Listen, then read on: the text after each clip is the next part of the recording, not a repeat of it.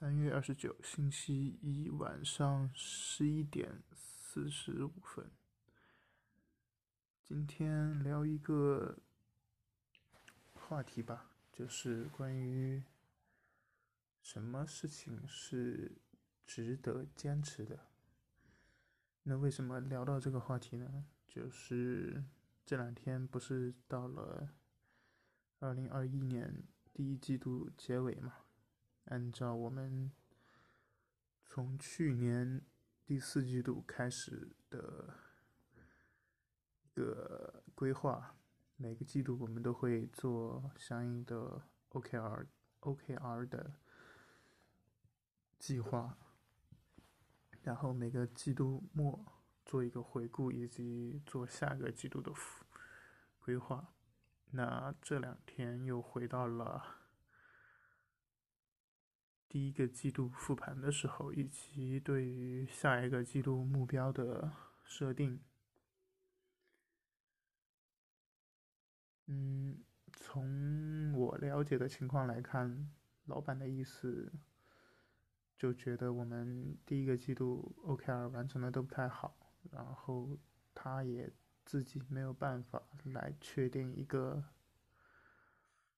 公司层级的 OKR，所以。这一次的处理方式跟以往的两次都不太一样。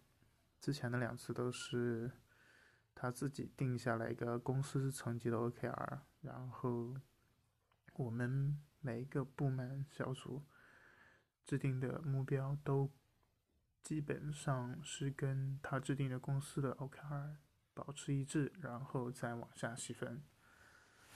但这一次他觉得。定不下来他自己的 OKR，一个是本身第一个季度做的不好，第二导致他第二个季度也不好去设置自己的目标，所以就改由之前的自上而下而变成这一次自下而上。我们定好了自己的 OKR 之后，交给他讨论评估没有问题了。然后他基于我们提供的 OKR 来定一个公司的 OKR。唉，我是觉得之前的方式至少，就抛开 OKR 这个东西有用或者没用，至少从之前的创建模式上来说，我觉得相对是合理的，因为 OKR 它本身就是基于一个目标，然后。大的目标划分成小的关键结果，然后一层一层这样往下划分。至少从逻辑顺序上，从上而下的方式是合理的。但这一次改成自下而上的这种方式，其实就有一点本末倒置了。那如果从我们要做出能做出什么来反推？我们的目标是什么？听起来貌似比较务实一点吧。但是，假如说我们提提交的这个主要目标还有小的结果不是他想要的，然后他依然得不出他觉得合理的目标的话，那其实也没有什么用。而且本身我们制定的两次目标 OKR，从即即便是自上而下的，其实也没有，在我看来也没有那么务实。原因是，我们从我们做事的角度来说，我们更偏向于我们能完成什么，然后写什么。但是。从领导的角度就不太一样，他会想把所有的事情都做得很完美，那自然而然就会让我们每个人的目标定得会更高。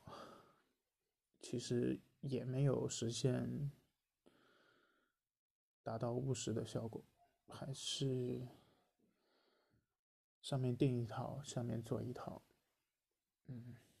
大概就是这样吧，所以由这件事情呢，让我想到，到底做一件事情怎么样的状态，然后怎什么样的结果来判断我们这件事情是值得持续继续去做的。那假如连最基本的这种思路方式都能够颠过来倒过去，今天这一次这样，明天那一次换一个样，那到底什么东西是不变的呢？这个我就不太知道了，至少从。老板那边没有，我们没有得到什么东西是可以持续坚持的东西，而他只是问我们说我们哪些东西可以持续，而而不是从整体的角度来思考，来从这半年执行 OKR 的成果呀，或者说经验上来。吸收哪些是可行的，哪些是不可以的。所有的东西都需要我们来提前准备好，他来给一个判断，OK 或者不 OK。唉，其实这种情况，我觉得继续做下去做 OKR 其实就没有什么意义了，因为到最后一定是。不会让他满意的，也不会有真正有用、有结果的东西能沉淀下来的。